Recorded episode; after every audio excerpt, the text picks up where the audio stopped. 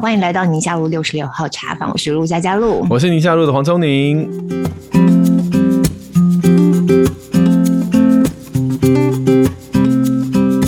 哎，我们录音都是礼拜一嘛，所以对我来说是新的一个礼拜。等一下，为什么对你来说每一个人都是新礼拜开始啊？不，因为我刚结束那个周末，就又去了一趟台东比上铁人赛。所以我就觉得每一次有发生像这样的事情，参加一个比较特别的活动之后，再回到日常，就有一种好像 好像出国一趟的感觉。大家有没有参加宁夏路六十六号的那个呃私密社团？都可以看到露露新的刺青，她整只手背 都被太阳刺了青。而且我跟你讲，我鼻子是红的，哦、现在是比较黑了一点了，就是但是刚下来之后连鼻子都红的。Rudolph the Red-Nosed Reindeer 啊，啊，现在不是唱这首，对不起，对不起。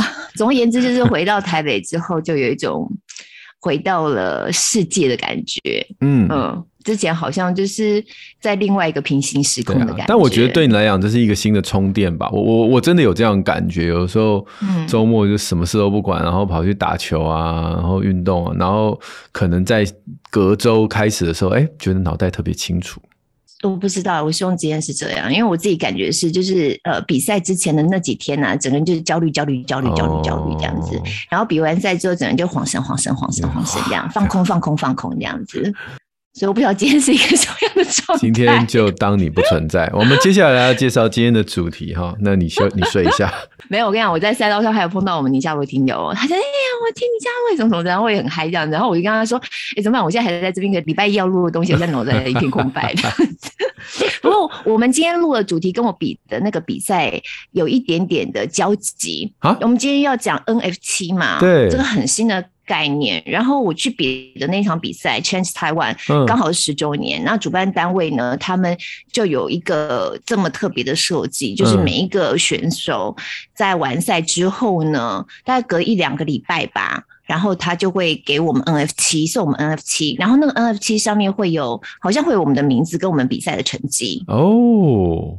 哇哦，那你好好留着，哦，搞不好以后会涨。不知道，因为成绩没有很好，应该没有人 care。重点不是成绩好不好，重点是你的。哦哦，对呀，啊嗯，就等到你未来成为什么什么，就是铁人赛之间的 legend 的时候，你这个东西搞不好。legend 欸，legend 真的不要小看自己。总而言之，我们在去年，我记得是去年的时候，我们聊过元宇宙嘛，请 IC 詹一健来跟我们聊元宇宙。那隔了不久之后呢，开始越来越频繁的听到 NFT 这三个英文单字拼在一起，但是一开始都完全不知道拼在一起到底是干嘛的这样子。然后我就觉得说，哦，我们好像也很想要知道这到底又是一个什么样新的变化，所以我们今天想要聊一聊这样。好的，嗯，那我们先聊新闻背景，还是先介绍我们的来宾？我觉得我们可以先介绍我们的来宾，因为我们的来宾对我来说也是另外一个世界的人。啊、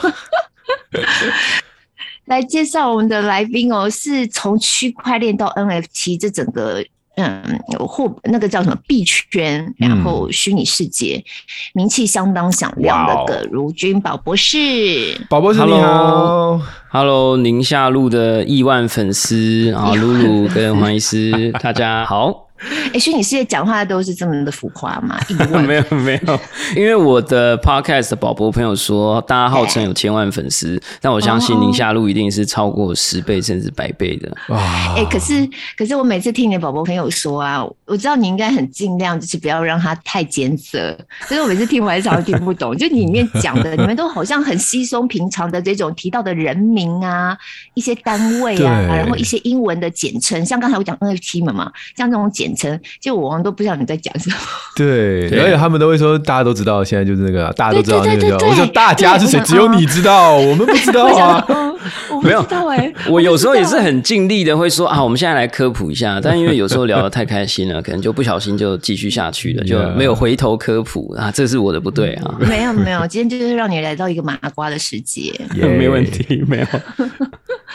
我们来聊一下那个 NFT 哦，先整理一下好了。其实我觉得现在 NFT 的新闻真的很频繁的曝光在大家的眼前，然后好像各式各样的单位都要出一点 NFT，所以从早前比较引起话题的，像咸酥鸡有出 NFT，嗯，然后像庙有出 NFT，然后我刚才有讲我们去参加那个体育赛事出 NFT，对，那更不要讲先前会引起潮流的那些艺人们出的 NFT，嗯，那一段时间之后，哎，就开始有一些比较争议的，或是大家觉得比较负面的消息出来。例如说，前一段时间呢，那个周杰伦，嗯，他的 NFT 就被偷了，然后一转手说卖了一千两百四十万，而且这个消息呢，好像就在四月一号愚人节的那个时候，嗯，他就先在他自己的社群上面就公布这件事，然后还跟大家讲说，哎，这不是愚人节的玩笑，这是真的这样子。嗯，可是 NFT 怎么被偷啊？这就等一下，我们就要来问那个宝博士来跟我们聊一聊了。然后后来呢，在立法院，因为进入到五月要报税嘛，嗯，然后立法院呢也有一场质询是跟 NFT 有关的。那立委就认为说，哎，其实现在 NFT 开始有营收进来了，它开始成为一个交易了。那交易要不要课税？如果说有所得的话，有利得的话，要不要课税？对，那主管机关会是谁？对，那 NFT 是商品吗？它是要刻营业税吗？像财政部长现在是这么的界定。嗯，哦，那我就觉得说很有意思。行政院长呢，孙昌当时在立法院是说一个月之内呢会定出 NFT 的主管单位，嗯、但我们录音的现在我没有看到进一步的讯。你认为苏院长知道什么是 NFT 吗？我觉得他应该知道、欸，哎、哦，应该吧？他说我家也有啊，我的那个衣服上面 net 就差一点。那叫 NFT 有吗？因为那个线掉了，下面那一杠掉的。让我们那很麻瓜，很土哎。对啊，这种笑话在币圈是有人会笑吗？还是没有？有有有，我们每天都在传 net。对，我们现在对这个品牌都觉得非常友善。买回家自己先把下面那一杠拆掉，的，想尽办法把它磨掉。对。然后，然后今天就有一个新闻是比较属于争议性的，就有两个网红，有一个呢，我自己比较常播到他的新闻，比较知道，就连千亿，然后 常播到他哦。有啊，还蛮常上新闻的。我不晓得。对啊，OK，他是蛮常被上新闻吧？对，蛮常 whatever，我们蛮常在我们频道上会看到他，算是网红界里头上新闻的频率比较高的一位。嗯嗯，总而言之，他也发了 NFT。OK，然后呢，就有另外一个网红呢，就拍了一个影音，然后就说他这个 NFT 根本就是诈骗，因为就连青他先前在网上卖他 NFT，他说有机会可以得到劳力士名表。甚至法拉利、保时捷、宾士这样子，哦、有机会可以得到。对对，对。可大家就等那个机会等半天嘛，就一直没有等到。所以另外一个网红就出来，然后拍了一段影片，就说你这根本是骗人的。哦。那连千亿就说呢，这个很像买股票啊，有涨有跌啊，你怎么知道我之后不会有做些什么动作呢？啊、你这样断章取义，所以他还要去告他。我是不知道这个新闻，但是如果照你这样讲，我觉得连千亿讲也没错啊。就像露露，你现在把你的刚刚那个玩铁人的 NFT 卖给我，然后我一直等不到你变成 Legend，然后我就报媒体说他都不努力也不练跑，不是这样，我这个永远不会涨价，我觉得类似的概念吧。不知道，反正 NFT 就是造一个新的世界，然后我觉得会发生很多有趣的事情。啊，那最近新闻也常看到啊，而且就像我讲的，我每个礼拜都会看到好多人在发 NFT，有些是时尚的这些品牌也在发，会结合一些环保的素材啊，什么绿色概念啊、永续啊，他们也在发 NFT，所以就觉得说，哇，这大家都会讲呢，就反正三个英文单字拼在一起嘛，嗯、对不对？那到底这是？我们就是今天宝博士都不要解释，然后我们开始大家投票，宁夏路以后 NFT 要取什么名字这样子，然后大家都不知道内容是什么，就是大家就是很嗨。宁夏路嘛，N 我们币名就叫 N 叉 L 这样，好好难。猜哦，这是什么东西？宁夏路啊，对啊，宁夏路。好啦，今天请宝博士那个降落，现在降落很红，降落，降落到我麻瓜的世界，降落降落，现在一百公尺。那 FT 到底是什么？它的中文叫做非同质化代币，是不是？对对对，就每一个中文字也都看得懂，然后拼在一起也是不晓得它到底什么意思。这样好，这个那我要开始科普了吗？开始开始开始开始，掌声欢迎。哎 哎，这个时候是 没有特音效，我们小编来不及下音效，自己拍。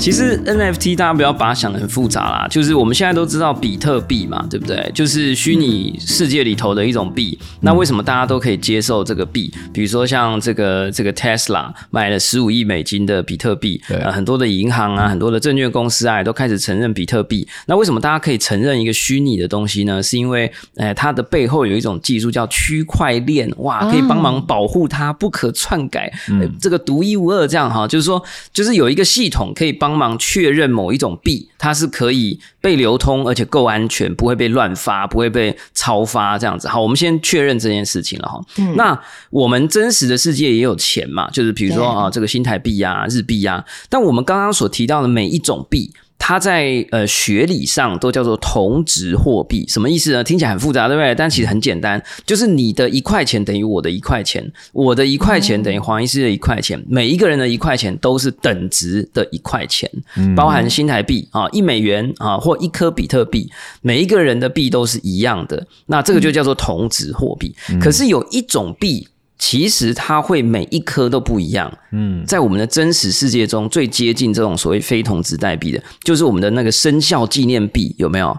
就是我们每一年去排队买那个生肖纪念币，它不是都会说哇，这个哇，你抽到一百六十八号，对不对？大家都要排队嘛。就那个号码，如果哇抽出来是这个四千四百四十四啊，大家可能就会想要换别的号码，对不对？啊，就是那个编号就会使得每一个币它的价值就不一样了，对吧？嗯。虽然它票面的价值看起来数字是一样的，对对，或者说你说那个钞票有没有？嗯、我们如果拿那个皮夹出来，如果你现在皮夹里面还有一个古董叫做呃新台币钞票的话，嗯、钞票其实本身也有一点像纪念币。为什么？因为钞票后面你翻过来，其实它有一个编号，对不对？嗯，那你就想象，如果你翻过来，你发现哇，你的一百元钞票后面的编号是八八八八八八八，哇，嗯、那你这一张一百块的钞票，是不是就有人愿意用八百块跟你买？对对，对，那所以讲回来就是说，区块链以前是没有纪念币的，每一个币发出来，什么狗狗币啊、比特币啊、以太币啊，它都是币币相等。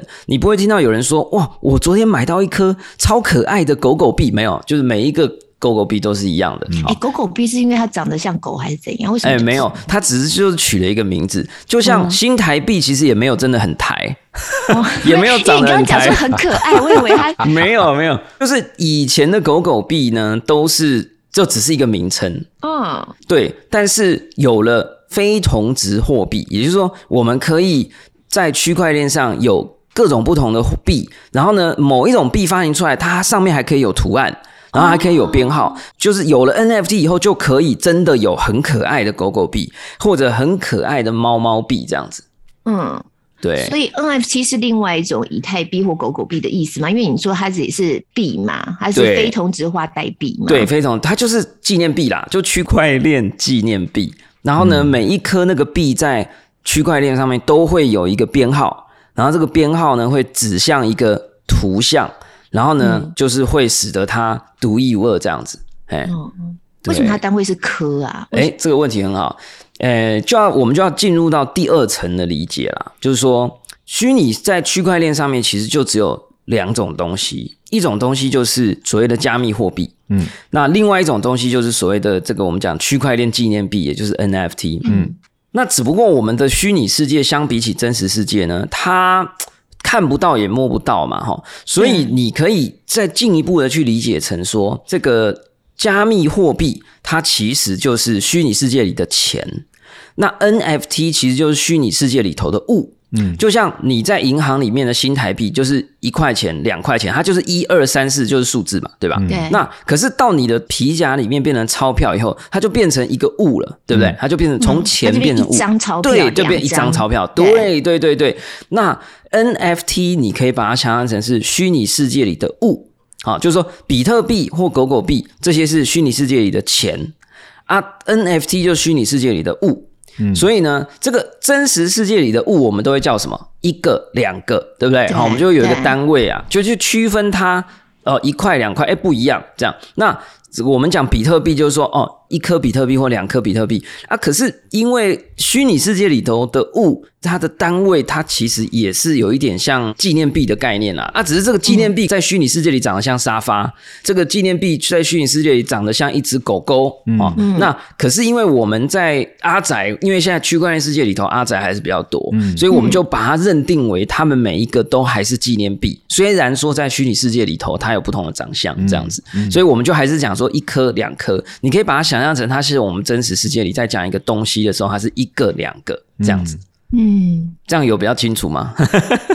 对，我的问题是，但不管它是长一幅画，或者是一个东西、一个服务，任何一个，它最后计价单位都还是，比如说比特币啊或什么的，对不对？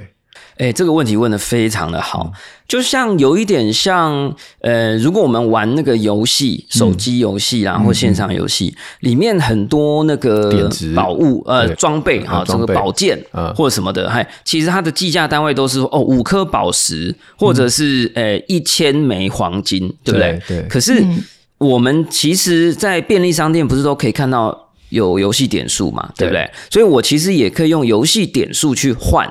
那一个宝石，所以。当你去买那个宝剑的时候，你也可以说哦，我是五颗宝石，可是是五百个游戏点数，嗯，对不对？嗯嗯嗯、那你也可以说哦，可是我的游戏点数可以用新台币买啊，所以你也可以说我用五千块新台币买了五百个点数，嗯、去换了五颗宝石，嗯、买了那一个宝剑，嗯、所以一个宝剑它的价值可以有很多种不同的计价单位。对那 NFT 也是一样的，只不过 NFT 的计价单位大家比较习惯，都还是用。虚拟世界里的那个钱，比如说以太币或者比特币。那就有点像我们刚刚讲的虚拟世界里的宝剑啊，我们的小朋友啊，或者是年轻人啊，在玩手机游戏或者是游戏的时候，我们就会说啊，五颗宝石这样子。嗯，可是实际上你还是可以把它换成成新台币。对，某种程度你真的到网络上要跟人家用新台币去买那一把虚拟宝剑，其实也是可以的。对，NFT 也是一样，所以你也可以说哦，某一个 NFT 呢是值五万块台币，所以我们才看到 Beeple 的这个 NFT 的作品，就说啊六千九百万美金。嗯，可是实际上它真正付出去的其实是以太。只是大家自己先把它换算过了而已，这样子。嗯嗯嗯嗯 people 是什么东西？Beeple 就是一个，如果我们一年前听过这个名字的话，我们现在可能就会发大财，这样。是的。所以他是发一个 NFT，然后现在很贵的一个人。没错，你理解完全正确。他就是一个三 D 艺术家，Okay. 然后。二零二零年十二月的时候，靠卖 NFT 赚了三百五十万美金，在一个晚上。那是那个什么园吗？无聊园那个吗？呃，没有，无聊园是后面的。无聊园。那 Beeple 其实是算是更早的。嗯，对。那你可以把它想象成是虚拟世界里的 Andy Warhol 这种感觉，就是这种流派、这种 NFT 的流行，就由他带起来了。对。那他后来的一个最经典的记录，就是佳士得拍卖呢，就找了 Beeple 做了一。一幅作品叫做《Beeple 的五千天》，那进行一档拍卖，嗯、那拍卖的结果呢，就是六千九百万美金，有一个叫 Meta Coven 的人把它买走了，一个印度的创业家。天哪，对，买了然后要干嘛呢？然后，好问题，就像我们买了真实世界里的一座雕像，朱明老师的雕像，我们到底要拿它干嘛呢？就是放在那儿，放在那边，对对对，大家可以看呐。对对对，很好很好，如果讲完全正确，就是 Meta Coven 买了这个 Beeple 的那个六千九百万美金的作品，他就说他要在虚拟世界元宇宙里面去盖一个元宇宙美术馆，他要盖一个人类在虚拟世界里面曾经建造过最宏伟、最亮丽、最不可思议的虚拟建筑，然后在里面供奉着这一幅作品，这样子。哦，嗯，对，心情好的时候还可以挂衣服。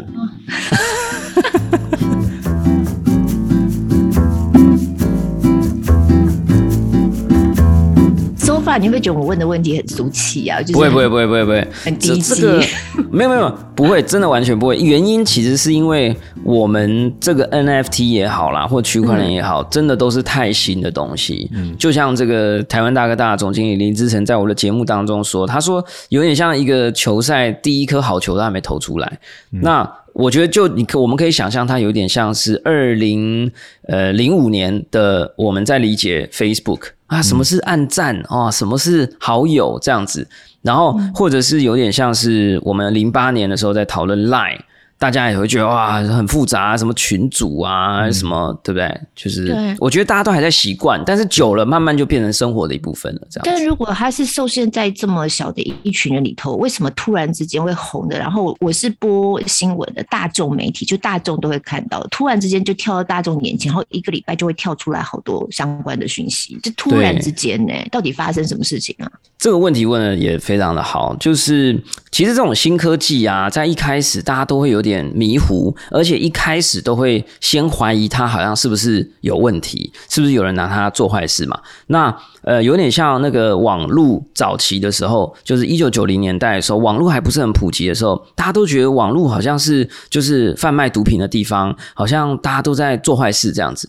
那 NFT 一开始也是，虚拟货币也是，那。所以大家一开始其实不是不知道，大家是听到，然后觉得好像怪怪的，然后不是很了解。那可是呢，在最近这段时间，因为有很多人呢开始卖出了非常高价的作品。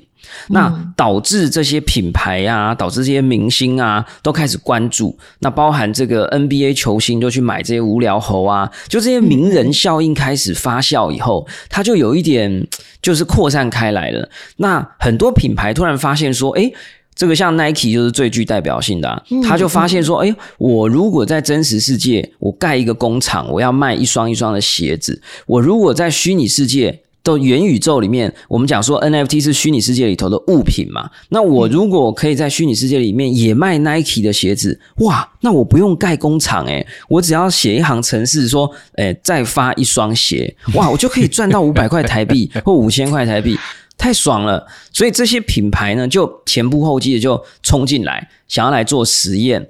那因为这些品牌都很大，明星也都很知名，所以也就会使得呃，我们的一般人啊，或者是平常我们没有在这个阿宅世界里面的人，也开始听到了。因为阿妹也发 NFT 了，对对对，周杰伦也发 NFT 了，哎，所以我们好像就觉得这个东西突然之间一瞬间出现这样子。嗯，对，但是但是我这就是回到我刚才一开始问的问题，就是这些东西在虚拟世界看起来都很棒、很美好，而且的确，如果我今天活在虚拟世界，我也会很心动。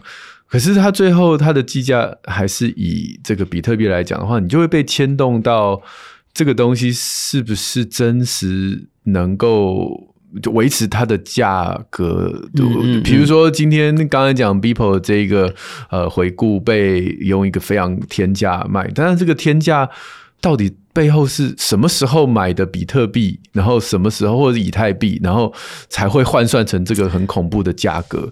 太棒了，它搞不好一直跌，一直跌，跌到最后它它它就剩下一块啦。嗯，这个问题问的太好了，而且特别适合这个我们今天来讲这件事哈。为什么呢？因为首先。最近这个朋友在买房子嘛，嗯、那我们就发现哇，台北市的房子超级贵的。嗯、那也不只是台北市啊，全台湾的房子现在或全世界的房子现在都很贵嘛。嗯、那某种程度，尤其在这段时间，因为通膨嘛，嗯、所以我们某种程度可以说，我们现在的房子的房价，如果我们用法定货币来购买的话，可能是一百年来最贵的时候。嗯、可是你知道，有用某一种方式去买，你可以买到一百年来最便宜的时候。嗯、你知道是用什么方式吗？就是用黄金去买。嗯。也就是说，如果你在一百年前呢，你其实就买了一批黄金。你如果用那一批黄金在现在去买房子，你就会发现，哇，那个房子便宜的不得了。因为现在黄金好贵。对，所以说反过来，呃，为什么大家会觉得 NFT 有这些天价出现？是因为呢，很多人在五年前、十年前买了一批比特币，或买了一批以太币。嗯，他很可能在非常非常便宜的时候买的。我们讲哦，就是呃，比特币在二零零八年的时候是一万颗比特币。是等于二十五块美金。好，那如果是对一万颗哦，那现在的一颗比特币超过一百万台币。好，那对对，然后呢，我现在再再讲另外一个，就是我们 NFT 很多都是用以太币计价嘛，对不对？那以太币它其实就是有点像第二大加密货币这样子。那你可以想象说，嗯，如果比特币是美元，那以太币可能就是欧元啊。你如果想象这个比特币如果是呃这个黄金，那以太币你可以把它想象成白银或者石油或者这种第二计价的单位。嗯、那以太币在二零一四年刚发行的时候，一颗以太币你只要用零点二块美金就可以买到，嗯，所以呢，刚刚有提到说，哎，Beeple 那个作品说，哇，六千九百万美金，真的有没有那么贵？没错，这个问题就问对了，因为买这幅画的人呢，他真正付出去的是四万颗以太币。嗯，那我们怎么知道他四万颗以太币什么时候买的？买的对，他说不定很早以前就买了，所以他说不定对他来讲，他只付了。就零点二乘以四万，哎，那就八千美金而已啊。对对，那只不过因为我们在很短的时间之内，这个币涨得太高了，所以我们用那个涨价完的那个价钱去换算的时候，我们就会发现，哇，怎么那么值钱？就像现在黄金换算成美元，为什么会美黄金这么贵，可以换出这么多美元？也有一部分的原因是因为美元通膨了嘛，美元发行量变多了，可是黄金没有发行量变多嘛。对对，所以呢，我们现在说为什么？我现在觉得这个问题问得非常好，是因为呢。如果我假设有生小孩，或者我的朋友生小孩啊，不管是这个刚生啦，或生很久啦，我只要说啊，生日啊、周岁啊、满周岁啊、满周月啊，我送礼物，我一定一律都送比特币。嗯哼，我就送，还要再加送安心做父母，在爱的五句，我们黄医师的书。对对对，也要再送这本书，没错，而且完全正确，加密电子，一个是知识会增值这样子，然后一个是那个这个虚拟货币会增值，两个东西都会增值，而且未来都是一百倍这样。所以你后来是真的，你现在有朋友要结婚要生小孩，你就送他一颗币这样子。呃，没有没有一颗，呃，就是比特币，你可以有点像黄金，你可以送他一毫克这样子，所以比特币。比特币你可以送他零点零零零一比特币这样，所以我通常都是看那个，比如说朋友的小朋友他生日是，比如说七月二十八号这样，我可能就会送他零点零零零零七二八这样子。那我真的试过哦，我好几年前送了一个朋友的小孩，那大概那个时候可能送他的时候只值可能八块美金吧，现在好像已经变八百块美金了。那我就说你就继续放着啊，这个小朋友说不定这个之后就对不对？这个大学基金。就靠靠比特币的这样子，这是这就是我觉得很荒谬的地方。对对，但是其实人类世界也出现过这种事嘛，就是如果你两百年前买了黄金放在家里，挖一个宝库存起来，哦、你现在就富可敌国啦。你这两百年前真实世界要等，只是因为 对啦，这是因为真实世界要等两百年，但因为虚拟世界发展的太快了。嗯、但我当然也同意啦，就是说这个有可能中间是会有一些修正的这样子。嗯。对，我觉得这些数字因为变化太巨大了，所以老实说，我我每次看到啊，我都会觉得它就是很投机吗？就是那个有点难以想象，它跟我们实际上这么长年以来的经济活动，我们对市场的认识，它其实都是完全另外一个概念。它不是对我来说不是乱哦，它完全颠覆，所以好像他一股脑的要冲进去，就是要寻求那个。一系致富，而且是暴富的状态，我我心里头总觉得不踏实，不知道为什么看这事情。对我，我是完全同意啊，就是嗯。嗯就是因为这个东西太新了，然后呢，新闻媒体当然就是还是秉持着资讯让大家知道的情况来说，可能就会报道一些比较离群值的东西。就比如说一万个 NFT，可能有九千九百九十八个都卖不掉，可是其中有两个哇卖超级贵的，所以大家可能会以为所有的 NFT 都很值钱，都会暴富。那可是事实上，真正的那个几率是很低的。就像我们看新闻，哇，车祸或怎么样，可是。也不是马路上到处都是车祸嘛，嗯、所以当大家看到说哇无聊猴有人暴赚一千万，可能就会以为 NFT 很容易暴赚，可是其实这是不是真实的？所以大家冲进来以后，真的如果把它当成投资，我其实。一律都会建议大家千万不要把 NFT 当成投资，嗯、因为它真的太太太太原始了。嗯哦，对，我你知道吗？我们最近就因为看到 NFT 的话题嘛，然后感觉起来它好像比较属于你有艺术创作这种可以试试看这样子。那我有一个朋友呢，他非常非常会拍照，我们每次一起出去骑车，他都会帮大家拍照。那也是小有名气的一位摄影师，他就拿了几张照片，然后就用他自己这样的作品呢，然后试着发 NFT 出来。那当然，就后来大家都没声，没有声音这样。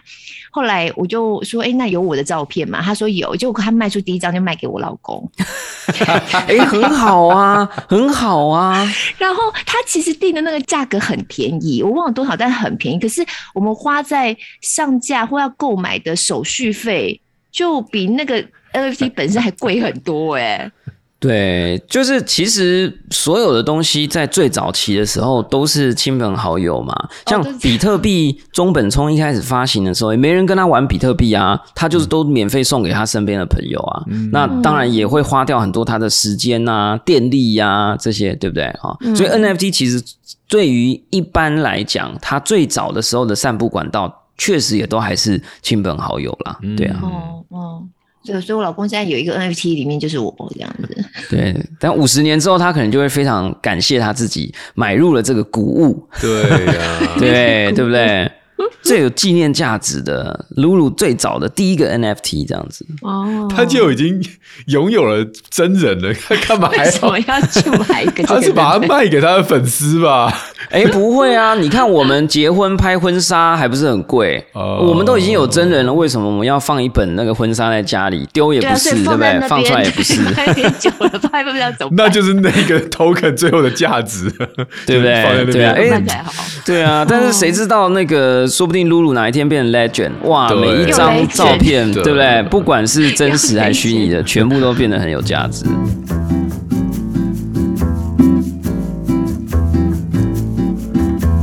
哎，所以现在目前的应用到底已经开展到一个什么样的程度？未来还会有一些什么样的可能呢？对，现在其实呢，你可以把它想象成是，呃，有点像是西部蛮荒时代吧。所以呢，嗯、确实你说有没有危险？当然是有啦。有时候路上会遇到红番啊，也不能这样说，就是说路上可能会遇到一些不同的人。嗯、那你可能会遇到熊啊，可能会遇到老虎啊。嗯、呃，在 NFT 的世界里面也是非常非常危险的。嗯，那嗯，某种程度来讲，我觉得现在真的都还是非常非常早期的时候啦。包含我们刚刚讲嘛，台湾其实在法令上面啦，在税。规则上面啦，都还在讨论的阶段。嗯，那在美国，其实他们是相对的比较前面一点。那我想在台湾的话，大家真的在看到 NFT 这个词，我还是鼓励大家把它当成元宇宙的一场游戏。嗯，那持续的关注它，但是呃，不要太 formal，就是 fear of missing out，就不要太怕错过了说。说哇，别人都暴富了，我我没有赚到钱。嗯，可是其实真正暴富的很可能也是少数。嗯。我因为之前也是因为不太懂，就找朋友聊一聊，然后我大概就是初阶的，大概知道应用的方向，像无聊猿啊或什么，就是跟大家解释一下。目前我感受到的还是以艺术品为主，对吧？就是你今天把一个一系列的猴子，然后放上去，就我就画这么多啊，那就以后我也不会再画了。那你们看这个有价值高不高？大概目前最多的是艺术品，那还有没有其他的应用呢？吃啊！我跟宝博士认识的那个，就是我们去参加有一个很有名的厨师，就 Ro 嘛，张振成主厨，他就发了 NFT，就是可以吃的 NFT。还有我们刚刚讲咸酥鸡嘛，其实那时候我看我还是不大懂，就是到底咸酥鸡跟 NFT 也能够连起来。但到我们真的去吃了那一场之后，我大概就有点概念了。所以。你的概念，它其实它就是你有这个东西，有点像是一个入场的证明好了，或者你进入到这个俱乐部的一个会员，那你就有这个会员，你可以去吃某一个特定的，它特别设计的一套餐。那他就必须把这套餐尽量给予它特别的价值跟意义，所以我们那时候吃江振诚江主厨的那套餐呢，它里头就还配搭了 VR，它你不是只是吃一套餐，它有一个概念，它有一个主题论述要跟你说，它要跟你对话，嗯，然后还有一个 VR 的一段影片搭配它那套餐的一道料理这样子，对，但你要有那个 NFT 才能够去吃那套餐，这样你要有那个会员证才能够去参加这个这个俱乐部的活动，嗯，所以它还是未来还是会再继续办嘛，对不对？未来好像就是要等他下一套，是不是还有？就是你你他可能还会再推新的东西，但你要有这个东西，你才能够去对，啊、对，对，对对对去做那样的尝试。而且露露吃完了以后，他的这个区块链钱包里面就会存下来这一个 NFT，作为他吃过这一顿餐的一个记录啦。嗯，就有点像以前我们去那个听演唱会啊，那个演唱会的票丢也不是，不丢也不是，啊、这种感觉。但是以前你丢了，哎，就丢了。你如果存了，也没有人要跟你买嘛。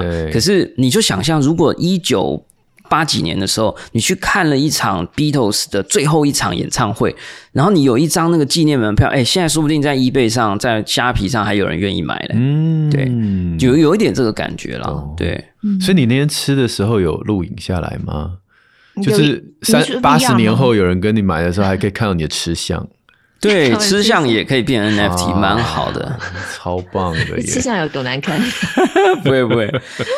对，其实 NFT 的用途会很多。那我也希望大家可以把它想象成说，呃，有一点像史前时代，我们人类在交流资讯跟知识的时候，我们都是用嘴巴讲。然后可能顶多在岩石上面画画，嗯、可是突然有人发现说：“哎，我们有一种叫羊皮纸的东西，我们可以在上面写东西。”哎，哎，那我们可以就有一个山洞，说：“哎，有人要拿着这一片羊皮纸才可以进来这个山洞。”然后也可以有人说：“哦，我这个养了五头牛呢，你如果能够用两片羊皮纸来换，那我可能就可以用，就可以跟你换牛。”这样，我觉得 NFT 在虚拟世界有一点像是我们在虚拟世界里总算出现了一个物品。这个物品是可以交换的，嗯、所以在这个物品，你可以把它想象成虚拟世界里的羊皮纸。所以呢，它在上面印上这个主播的签名，哇，它就变成了一个签名羊皮纸，它就有价值了。它如果印上了一个股票的凭证，它就变得很像股票。如果这个达文西在这个羊皮纸上面画画，诶，它突然变成了一个艺术品。嗯，我觉得 NFT 很像这样的东西，所以未来大家常常一定会在在各种地方会听到，啊，怎么 NFT 也可以变这个啊？怎么 NFT 也可以变那个？可是你就想，如果纸张或者羊皮纸在真实世界里面可以做多少事情？它可以当演唱会的门票，它可以当一个用一顿餐的凭证，所以它有各种各种的可能性，这样子。所以在不久的将来，就每一个人都一定要加入，一定要印这个元宇宙 NFT 的世界嘛？它会不会就变成一个泡沫呢？或者是如果我今天我不加入的话，我实在搞不清楚的话，这边我都、这个、我都看到人家在那边点瓦斯炉，然后我在那里钻木取 火，是这意思吧？就如果说今天有一个人拿我的你的这个电子书，然后说录录录，主播请帮我签名，然后你说电子书签在哪？签在你的 iPad 上吗？嗯，其实签在我的 NFT 上。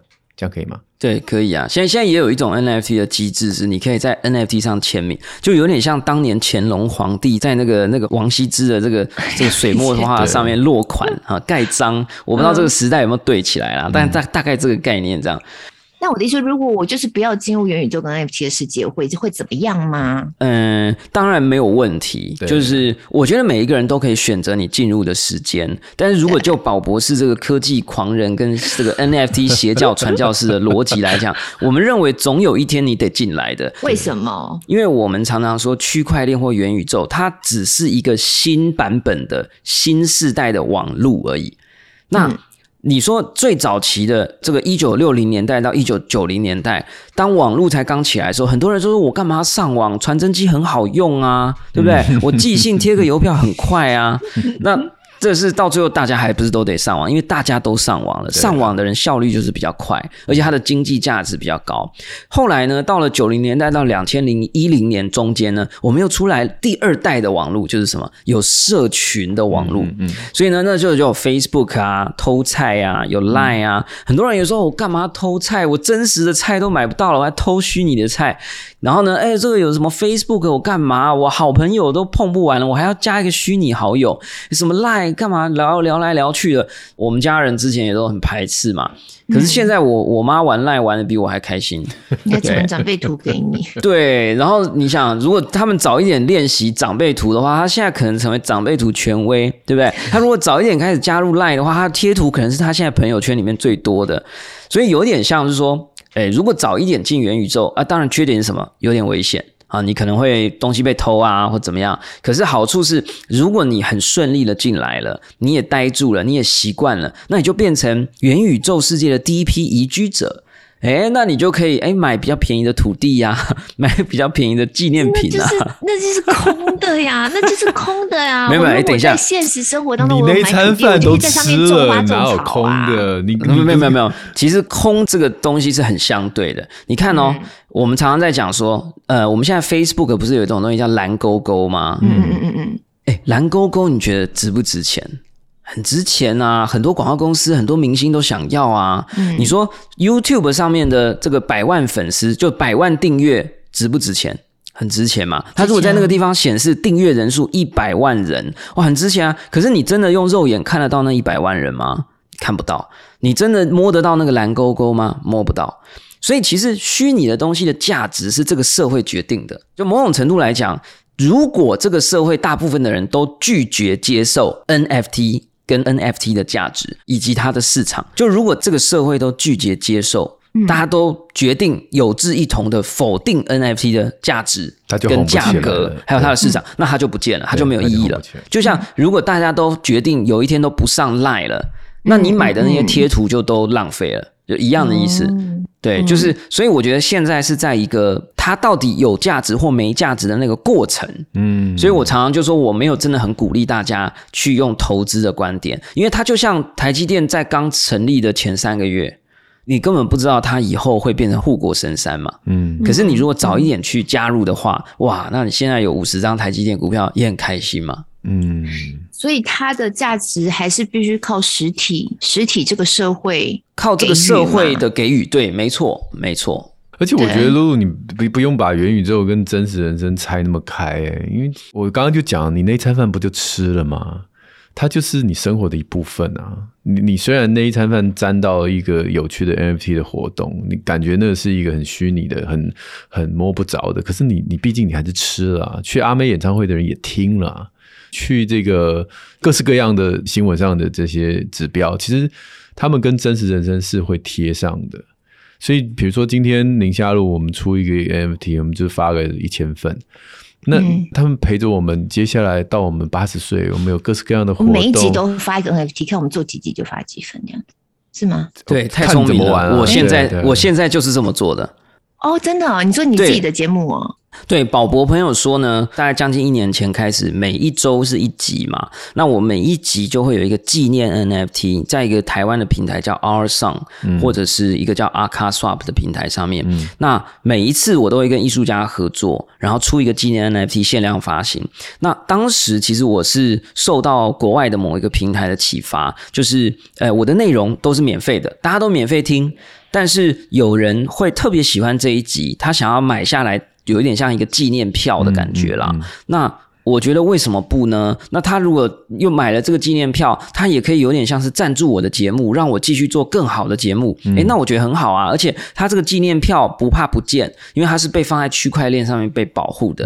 他、嗯、只要那个就是他保护好他那个密码，诶、欸，那他随时一百年后，只要区块链还在，他的这个纪念票，宝博朋友说，诶、欸，第八十四集这个 NFT，他都可以秀出来给别人看。宝博士，你每次举例都什么一百年前、一百年后 都死了？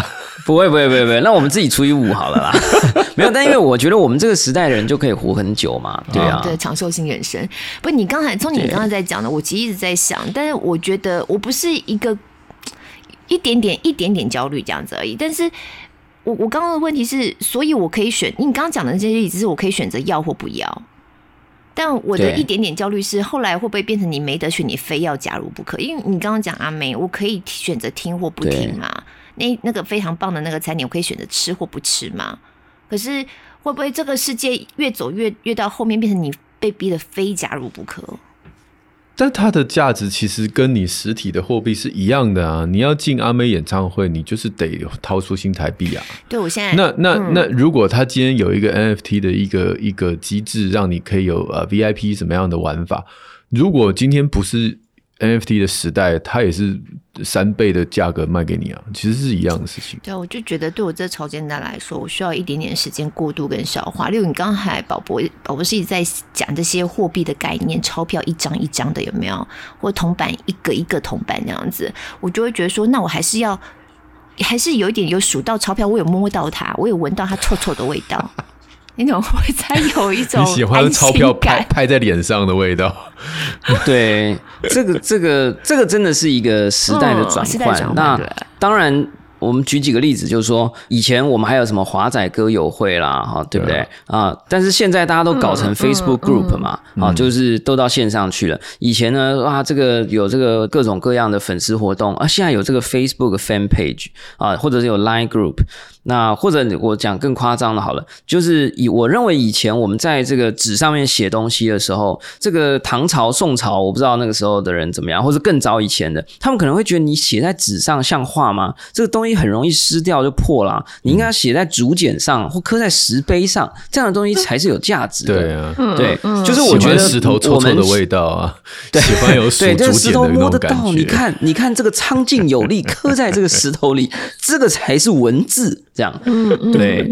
当然，我觉得这样讲是比较激化的方的一个逻辑。你那段话刚刚录了点了赞，就是就是，但是我。觉得有早一点进来的人可以避免掉一个风险，就是以后大家都在纸上写字了，以后大家的粉丝都变成粉丝专业了，以后大家的节目频道都在 YouTube 上面累积订阅者了。嗯、那早一点进来其实是会有一高一点的风险，但是也会有一点点所谓的早期红利啦。嗯，这样子。嗯嗯，嗯，所以你不会觉得它会是个泡沫？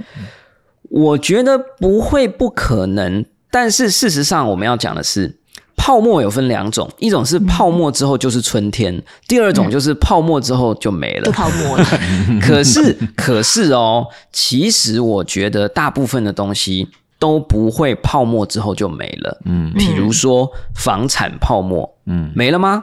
房子还在啊，房市也还在啊。我们说郁金香泡沫，郁金香就没了吗？郁金香还在啊。嗯、我们说网络泡沫，两千年的时候嘛，Internet bubble，、嗯、网络泡沫，哎，就没了吗？没有啊。我们现在如果没有网络，我们如果没有网络，我们现在也没办法上网嘛，我们也没有 Line 嘛，嗯、对吧？嗯、所以我觉得，反而泡沫是一个非常必经，或者是很容易会发生在。非常具有高度的机会性跟可能性的东西上面，嗯、一刹那之间，大家都觉得有一点怕落后，然后在资讯不够完整的情况之下就冲进去，会有点这个叫做非理性繁荣，嗯、就是大家有一群非理性的想象，可是这个东西科技啦也好，或产业也好，或监管也好，政府单位的政策也好，跟不上。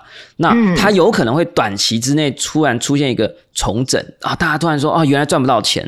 可是这个 NFT 如果让我选的话啦，我觉得它泡沫之后重生的几率是蛮高的。嗯嗯，那我就问一个很实际的问题好了。那现在你比如说有朋友生日，你现在送给他一个币哦，不管是什么币，那这个朋友就是麻瓜，那你是送他什么呢？很好很好，这个问题非常好。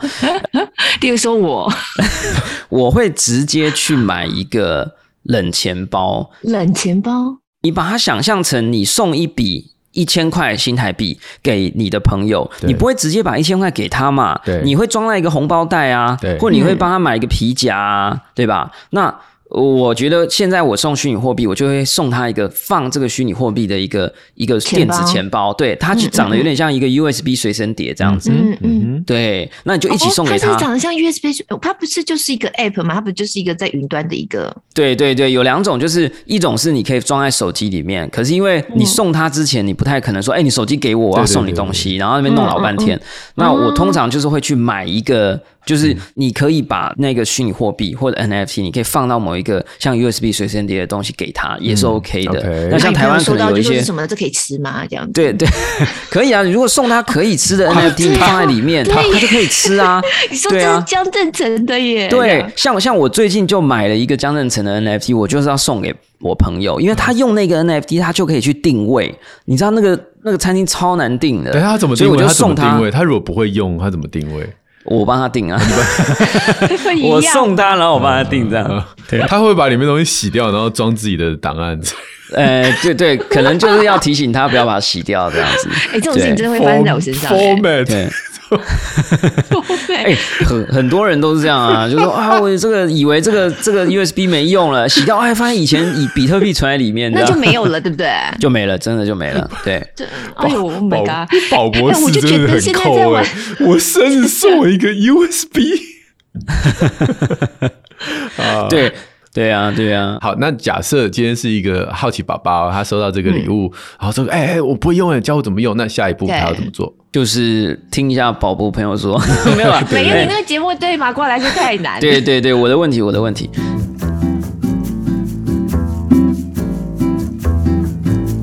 啊，那我觉得现在就是往好处看，就是开始有很多的网红会录一些教学影片，嗯、所以其实要学会的难度是不高的。嗯、但是也是因为他的知识还没有普及，嗯、所以你很难保说有没有一些网红他可能是想要误导大家，嗯、他一边教就说、哦哦、那你要买我的 NFT 哦，这样子，嗯、对不对？哦、那那当然就会出现一些比较危险的状况嘛。OK，所以假设以最简单的方式，不用把每个细节讲，因为我那时候朋友也是，就是说，你就下载一个这个 MetaMask，然后下载一个 FTX Pro，然后你就绑定绑定绑定，然后你就可以去 OpenSea 找东西，你看你喜欢什么 这样。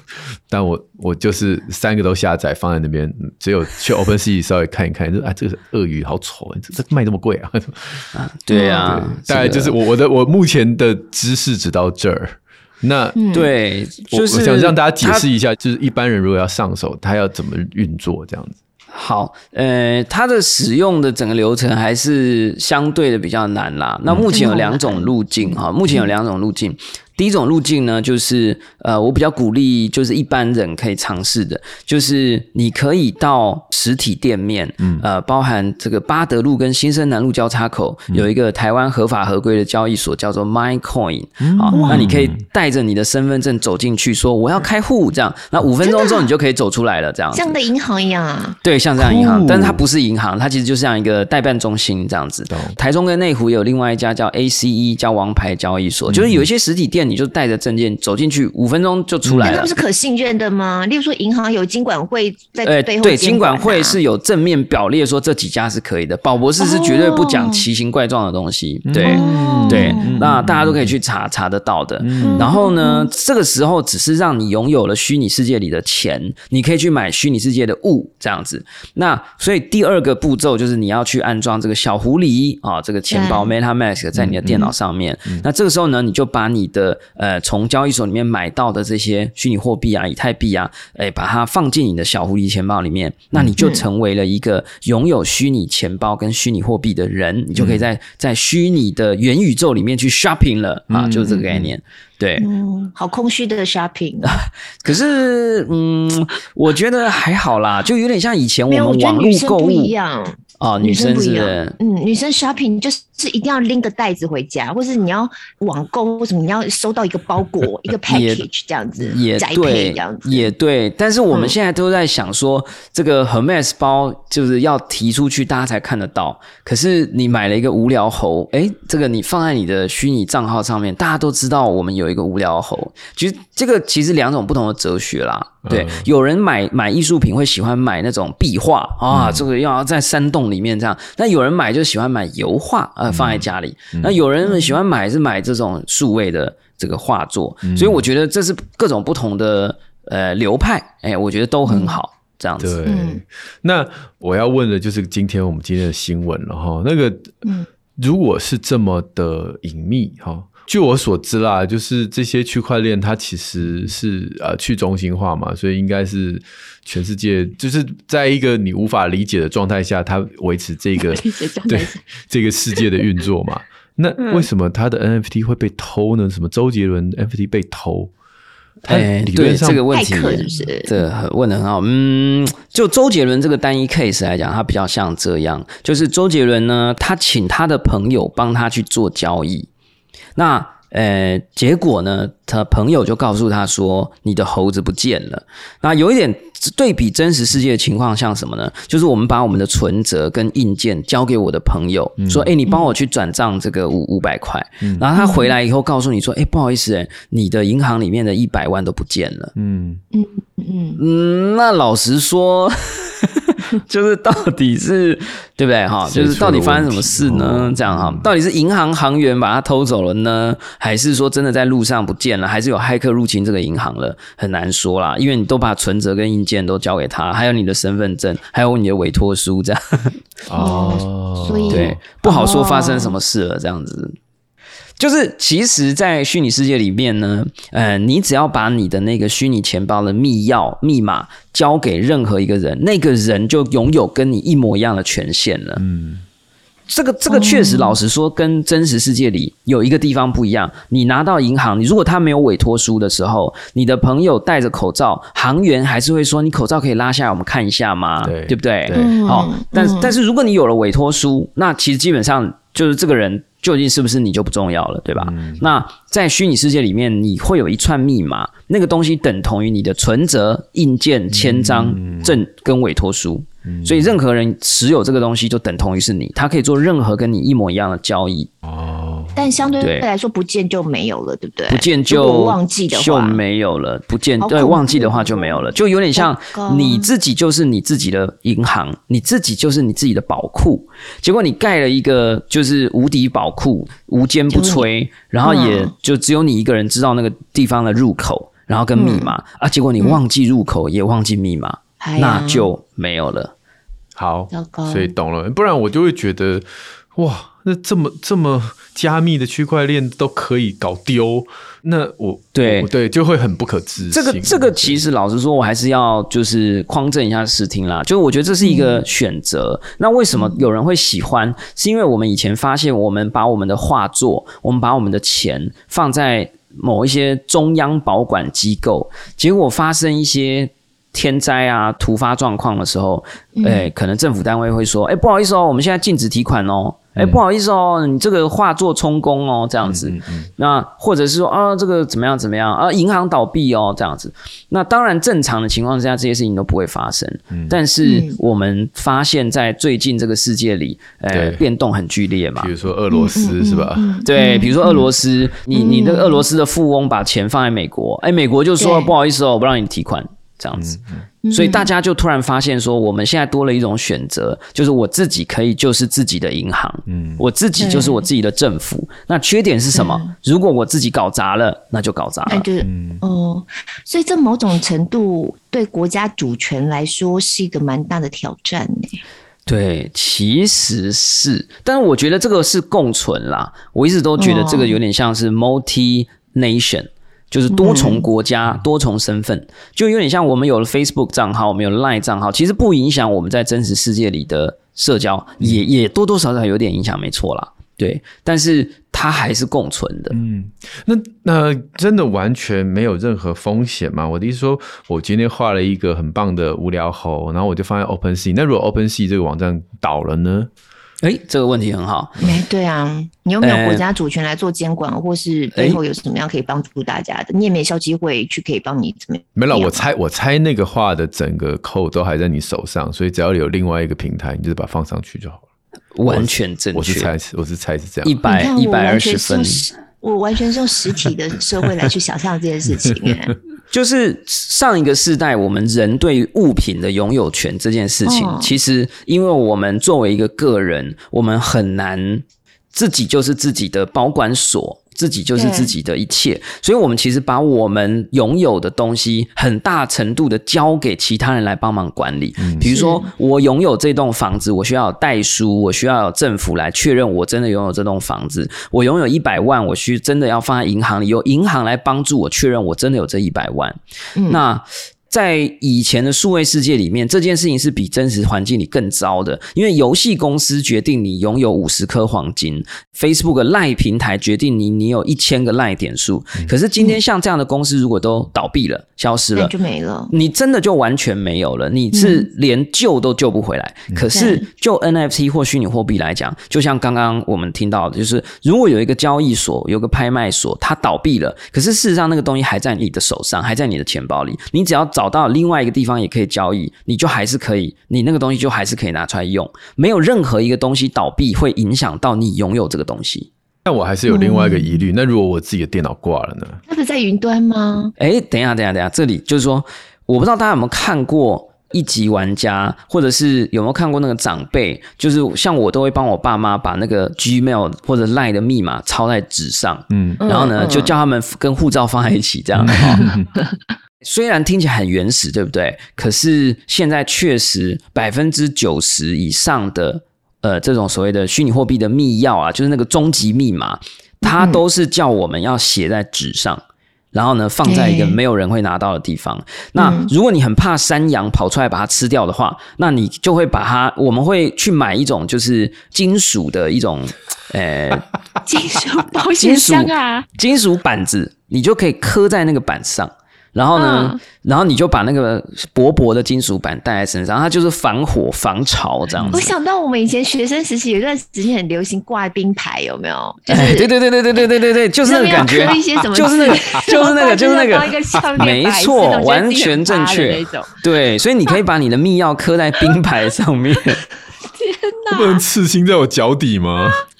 哎、欸，刺青怕会呃，对，也可以啦。但是但是绑架，然后叫你把鞋脱下来，对，大家把你绑起来，然后鞋子脱掉，就就登入你的密码，就把你的猴子偷走了，这样子。对对对对，这个不是我的问题，我知道我知道密钥可以 可以把它就是封起来。我的意思是啊，我因为我举无聊猿为例，这个猴子我画好了，我的档案我放哪？就是这一个猴子我放哪？OK，这一个猴子的图像，它其实是被存在一个区块链的，有点像是一个分散式储存中心呐、啊哦。所以真的是这样哎、欸，就是它，所以它真的会不会不见这样子？哇！就像你你在你的硬碟 D 槽 C 槽，你放了一张跟主播的合照，那它如果你的硬碟如果被 format 或者是被偷走，或者是坏掉，它真的就没了。那你怕它坏掉，你会做什么？你就会备份嘛，对不对？对，那我们都会请小编备份。对，那你如果怕说，哎，这两个备份都坏，你就会备份三份嘛，哦、备份十份嘛。嗯、那你就想象这个无聊猴为什么有价值？嗯、是因为它透过区块链这个系统，它有一万个备份。嗯。而且你一旦备份完以后，谁都不能改，谁想要在这个无聊猴上面加一颗痣都不行。嗯，对。那那所以它它是比如说啊，我我用一个具象化的说法，就是把它切成一千份，然后分散在全世界一千个电脑里面，然后而且还会变来变去嘛。我的印象中是这样嘛，对不对？区块链是不是这个概念？是的，是的，是的。那万一有一天这个乌克兰被这个俄罗斯砸崩，就这个区块链占有这个电脑呢，有可能很多在俄罗斯，那会不会因为这样而在这个区块链的世界就出现问题呢？运转实体世界发生的危险，对对对，一个核弹区块链就嗯嗯。嗯，所以呢，我们会说，尽可能的要让这个备份的这个，所以我们就阿宅的术语，我们说每一个备份的点都叫节点了，嗯、就是一个 node。所以越多的 node，越多的节点，越多的备份就越安全，而且这个备份还不要太集中在某一个国家或某一块土地上。好，那像以太坊啊，或者是无聊猴的这些这种分散式的储存，或者比特币，目前为止呢，诶，可能有三分之一在美国，三分之一在中国大陆啊，那可能有三分之一在全世界的其他地方。嗯，那你如果说地球如果都毁了，那如果卫星上面还有备份的话，这个网络也还在这样子。哦，我对于区块链这个运作真的是瞠目结舌，就是。它是每一个人，只要你是怎么样，是有在挖矿的电脑都在帮忙扮演节点，是这个意思吗？没错，没错，完全正确。对然后，中本聪那时候就很聪明，你就想说，你帮忙备份，谁那么佛心啊？嗯、你要有一台电脑五百 G 的空间，你又要插电，然后你要给它网路，哇，谁那么佛心？所以他就做了一个叫做保账本乐透，嗯、就是每一次这个资料更新，大家都有机会抽中一次乐透。那那个乐透就是几十颗比特币这样子。那现在全世界有这么多人在帮忙这个当节点，没错，然后挖矿这样子啊，没错，因为你赚到那个币，你就那他每一次的奖励是 是六点多颗以太币，哎，如果你真的抽到那个乐透的话，你是直接现赚五百万台币以上。哇，你不觉得这个就会有些阿宅就会愿意去成立一台电脑来帮忙做这件事吗？对对对。当然也不是只是为了那个钱啦，嗯、也是为了那个系统，其实真的可以带来价值。嗯嗯嗯，讲的好像挖矿都是阿宅一样。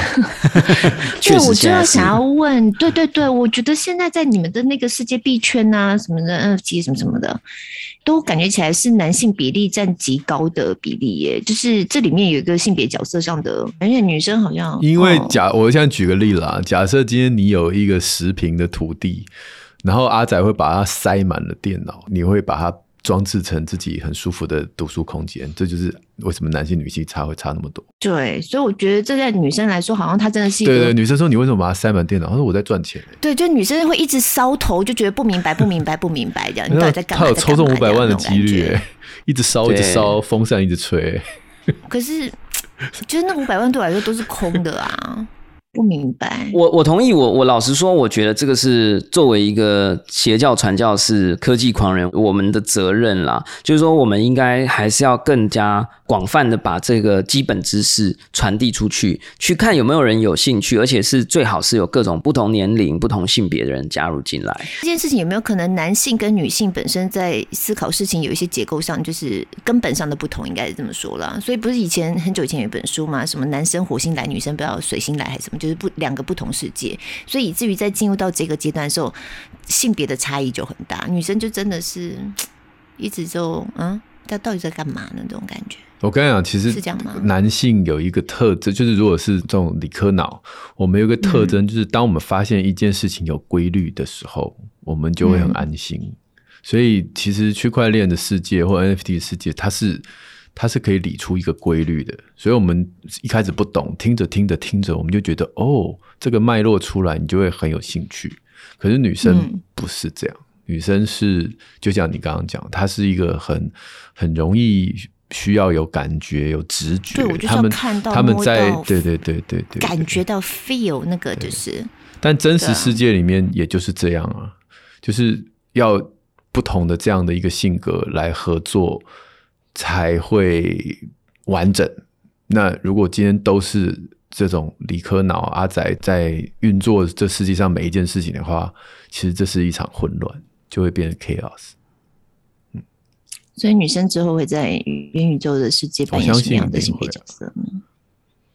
完全，哎，你说未来，你说女性可能会把，啊、其实我觉得不会分呢，就是区块链或虚拟世界现在还非常早期，那它一开始会很偏近数学、加密科学或者是呃、嗯、工程，呃，因为它一开始是真的是很硬的东西，可是到了 NFT，我觉得这件事情会改变的，因为它可以，它可能会需要很多的设计师，它可能会需要很多的艺术家，它可能会需要很多的创作者。者，那你说我们现在有很多女歌手啊，我们现在有很多女艺术家啊，我觉得在很多这种不是那么数字的东西上面，我觉得性别是相对的平均的。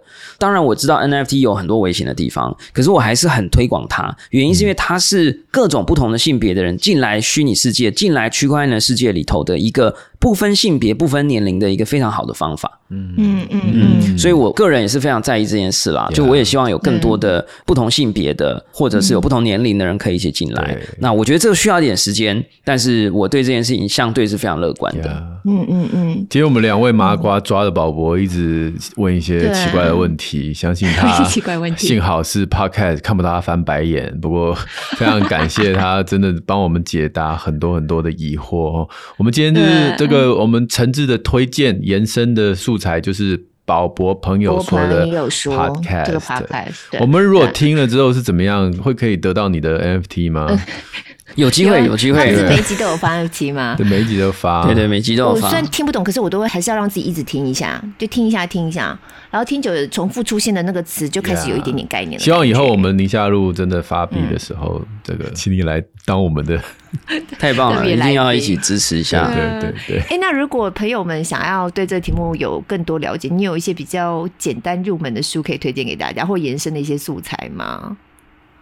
呃，我自己个人很推荐《比特币标准》这本书。比特币标准。那呃，对，然后最近呃有一个叫做 Raymond 的一个作者，那这个好像叫以太坊来了吧？嗯、那这本书也写得非常的清楚。嗯、还有另外一本叫做《以太坊奇袭》，嗯、奇是奇怪的奇，袭就是袭击的袭。嗯、那这本书也据说即将被好莱坞拍成电影，他在讲的是以太币创造的整个过程跟故事。嗯嗯嗯嗯。嗯好，太棒了！然后，如果想要对这个世界有一点真的能够想象的话，我觉得那个那个电影叫什么来着？一级玩家，哦、对对对，一级玩家，一级玩家那个电影真的看了之后会会蛮有那个图像感，大家知道是怎么一回事，这样子。嗯，好的，那我们真的今天非常谢谢宝博士，然后是希望之后我们还有机会可以再跟你更深入的聊。等我们都已经有那个密码之后，稍微搞懂了，已经找到那个防火防什么的那个不锈钢之后。我们再来聊更深入的话题。哦，非常谢谢宝博士今天来到我们节目当中。谢谢。那在今天我们刚才推的那些，包含宝博士的 podcast 的连结，还有刚才呃宝博士所推的这些书相关的讯息，我们都会放在我们的节目资讯栏里头，大家可以参考。还有我们的那个私密社团里面，嗯嗯嗯嗯，对，我们已经开了我们那个不公开社团，所以朋友们如果听到这边还没有加入的话，也可以稍微留意一下，我们也会把连接放在节目资讯栏里，赶快一起来加入哦。是的，那如果用 Apple Podcast 或 Spotify 听的朋友，记得帮。帮我们五星赞一下，许愿池也持续开放中。我们礼拜六空中再会喽，拜拜！谢谢老婆，拜拜，谢谢，谢谢，谢谢，拜